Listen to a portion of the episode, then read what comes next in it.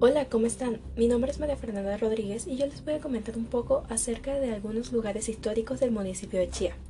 En primer lugar, tenemos a los portales de Chía, que se construyeron para delimitar la zona histórica, ya que los ancestros de esta ciudad fueron indígenas. Cada portal cuenta con su mitología y sus creencias, en donde dos de estos portales fueron dedicados a las personas santas patronas de la iglesia central del municipio Santa Lucía. En total son ocho portales que sería el primero el portal de la luna, el segundo el portal de Sue, luego el portal de Bochicá, el portal de Bachue, el portal de los creadores muiscas, el portal Sijita, el portal de San Antonio y el portal de Santa Lucía. Luego tenemos al monumento de la diosa Chía. Este monumento está situado en el Parque Santander y representa fiel y artísticamente las tradiciones y mitos del pueblo chipcha.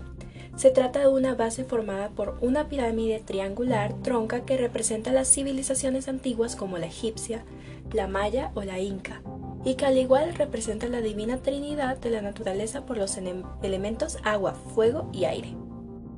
Por consiguiente tenemos al Parque Ospina, que fue construido en 1943 como Parque Alfonso López Bumarego y en 1951 se le cambió su nombre por el de Ospina Pérez, en homenaje al expresidente de Colombia.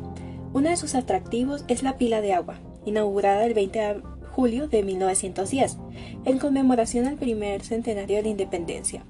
Allí encontrarás las esculturas de la diosa Mujer Luna, realizadas por el escultor Roberto Gutiérrez Londoño.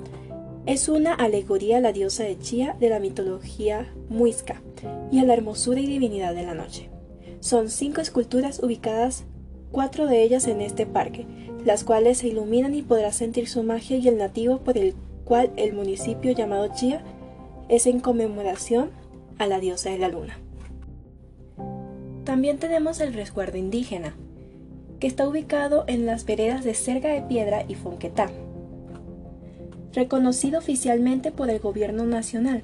Los propios indígenas buscan que sus visitantes entren en contacto con la madre naturaleza y que participen de los rituales sagrados muiscas. Ellos se han encargado de inculcar a sus habitantes el respeto a la tierra, al Padre Creador y a la familia. Y por último, pero no menos importante, tenemos el templo católico erigido en honor de Santa Lucía, protectora de Chía. ¿Adivinan cuál es?